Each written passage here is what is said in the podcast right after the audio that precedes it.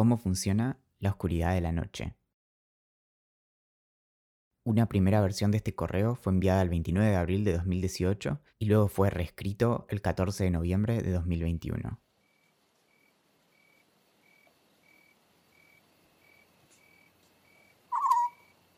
No importa qué tan rápido viaje la luz, la oscuridad siempre llega primero. Inabarcable en su aparente inmensidad, nada parece poder escaparle porque la oscuridad nos recuerda a la nada misma, nos asfixia si no aprendemos a respirar en ella. Pero hay un momento, un instante preciso en el que empezamos a ver. Las formas, las sombras, pero no los colores, se asoman tímidamente y aunque la oscuridad no se disipa, las distancias se hacen presentes. Homogénea y abrumadora, la oscuridad se abre y no sabemos bien cómo, pero empezamos a sentir. La vista se corre de la luz y el resto de nuestros sentidos pueden brillar. No hay nada como poder mirar en la oscuridad de la noche. Es muy extraña nuestra relación con lo que sucede cuando cae el sol. Luchamos contra la oscuridad, cueste lo que cueste. En ella se esconden los ladrones, los vicios, los fantasmas, los vampiros y los caballeros oscuros. El mayor triunfo de los últimos 150 años, algunos dirían, fue nuestra conquista sobre la atemorizante y anárquica oscuridad de la noche. Tal es nuestra aversión por la falta de luz que la profesión más antigua nunca fue la prostitución, sino el patrullaje nocturno. En la antigua Roma, los serenos cuidaban de quienes dormían, protegían sus casas y resguardaban los portales de la ciudad hasta que el sol volviera a asomar. La noche siempre fue peligrosa. Ya en el siglo XVII, en ciudades como Londres y París, era obligatorio iluminar las ventanas para que la luz rebalsara sobre las calles, una buena idea hasta que recordamos que las lámparas eran de aceite y tendían a incendiarse. Y, sin embargo, por más reconfortante que nos resulte el alumbrado público, la luz no hace a las calles más seguras, sino que refuerza nuestra sensación de que si es en la oscuridad que se esconde el mal, bajo la luz encontraremos seguridad. Pero ¿a qué costo? Escaparle a la oscuridad con nuestro ingenio e invenciones eléctricas nos hace olvidar que la noche, aquella que nos acompañó durante toda nuestra historia evolutiva, tiene mucho más que ver con nuestro bienestar que lo que solemos conceder. La diversidad de vida en la Tierra evolucionó durante miles de millones de años acompasada por un confiable ciclo de día y noche con claras diferencias entre un momento y el otro. Repensar la iluminación artificial podría ayudar a recuperar esa diferencia. Lo que está en juego, ni más ni menos, es el bienestar no solo de nuestra especie, sino también del resto de la vida en la Tierra. Como dice Rebecca Boyle, la pérdida de la oscuridad nocturna no solo niega nuestro pasado compartido, sino que también podría acortar nuestro futuro. Cada vez más evidencia se apila mostrando que la contaminación lumínica exacerba la prevalencia de cáncer, obesidad y depresión. El problemático triunvirato de la sociedad industrializada, apunta Boyle.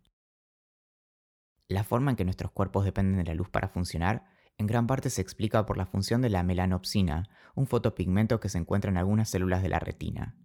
Estas células, que nada tienen que ver con la vista, detectan la luz, particularmente la azul, y le comunican su presencia al cerebro. Se calcula que la melanopsina está presente en la retina de los vertebrados desde hace unos 500 millones de años. Su función sencillamente es indicarle al cerebro si es de día o de noche. Ponernos una pantalla a centímetros de la cara durante la noche, en resumidas cuentas, le dice al cerebro que aún es de día y que no hace falta que se apure a segregar melatonina, en parte responsable de nuestro ciclo diario de sueño. De más está decir que al manosear nuestro ritmo circadiano muchas cosas malas empiezan a pasar. Richard Stevens, especialista en epidemiología del cáncer, confía en que eventualmente los médicos identificarán a la luz como un factor decisivo en la depresión, la obesidad y el cáncer, del mismo modo en que hoy se atribuye al fumar la propensión al cáncer de pulmón. Podría resultarnos incluso paradójico que nuestro progreso tras conquistar la noche haya sido posible gracias a lo que aprendimos de la oscuridad que se trataba de conquistar. O, como dice Neil deGrasse Tyson en la nueva Cosmos de 2014, descendemos de astrónomos. El cielo nos pertenece sin distinción, y como dice Boyle, ningún otro aspecto de la naturaleza es tan universal. Ningún río, ni montaña, ni siquiera los océanos pueden decir lo mismo. Durante miles de años alcanzó con mirar las estrellas para guiarnos. Hoy, en cambio, más de un tercio de la humanidad ya no puede ver la Vía Láctea. Descubrimos el fuego hace 250.000 años y la luz eléctrica hace menos de 150. En nuestra conquista de la oscuridad quizá tuvimos demasiado éxito. Es tal nuestra aversión a la oscuridad que injustamente llamamos a la Edad Media la Edad Oscura y luego nos reconfortamos con el relato de la Ilustración, del latín illustrare, iluminar, alumbrar, sacar a la luz. Iluminar es progresar y este ha sido el criterio con el que hemos construido ciudades, edificios, puentes y caminos mucho más allá del punto en que de útil pasa a ser mero alarde, orgullosamente afirmando que algunas ciudades nunca duermen. Ninguna otra ciudad es más espectacular que Nueva York de noche, escriben James y Carla Murray en New York Nights de 2012 desde los faroles a gas hasta la luz eléctrica, desde los pabilos de las velas hasta los filamentos de las lámparas, la luminosidad siempre ha definido la esencia de esta ciudad decididamente comercial. Más que desvanecerse en la oscuridad, los frentes iluminados de los locales de Nueva York revelan aún más de noche que de día. Pero la noche, en el esplendor de su más profunda oscuridad, también hace posible una de las experiencias más democráticas, ver las estrellas con solo mirar al cielo. Es por eso que la contaminación lumínica, aquella que sucede cuando la luz con la que inundamos la oscuridad apaga el cielo, también es contaminación. Luego de viajar por millones y millones de años, la luz emitida por distintas estrellas que quizás ya no existan es ahogada por el brillo de un puñado de faroles. Y, sin embargo, la luz no llega a todos lados. Alcanza con mirar una foto satelital de Corea del Norte para encontrar en la zona desmilitarizada un abismo. En cierto sentido, la excesiva luz es un problema primermundista, pero tampoco se trata realmente de volver a una época dorada en la que William Wordsworth y sus amigos pudieran sentirse cómodos. Lo que sí podemos hacer es elegir mejor la luz con la que inundamos la oscuridad a nuestro alrededor. Por ejemplo, podemos optar por lámparas cálidas y no frías. La luz azul, para colmo, se desparrama aún más que la luz cálida, produciendo aún más contaminación. Algunas ciudades, por suerte, buscan lentamente volver a abrazar la oscuridad de la noche.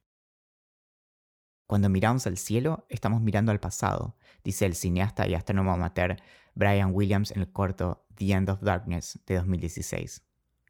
Cuando vemos una estrella, vemos la luz que nos llega a pesar de los años luz que le tocó atravesar.